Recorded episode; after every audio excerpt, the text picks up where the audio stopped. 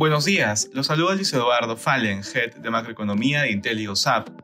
El día de hoy, jueves 13 de abril, los mercados internacionales muestran resultados positivos, mientras los inversionistas evalúan cómo seguirá la política monetaria.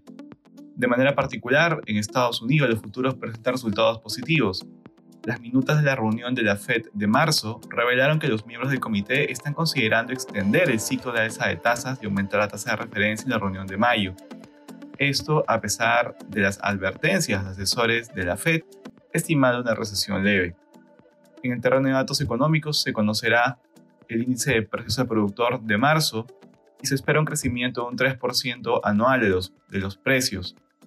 Comenzando con los reportes corporativos, hoy tres compañías del S&P entregan sus resultados del primer trimestre de 2023, destacando Delta Airlines, mostrando resultados bajo lo estimado. En la eurozona, los mercados europeos se encuentran en terreno positivo. En el Reino Unido la actividad continúa deprimida, la producción industrial y manufacturera interanual de febrero cayeron 3.7 y 4.5% respectivamente. Al contrario, en la eurozona, la producción industrial creció 1.5% mensual, el mayor ritmo en seis meses.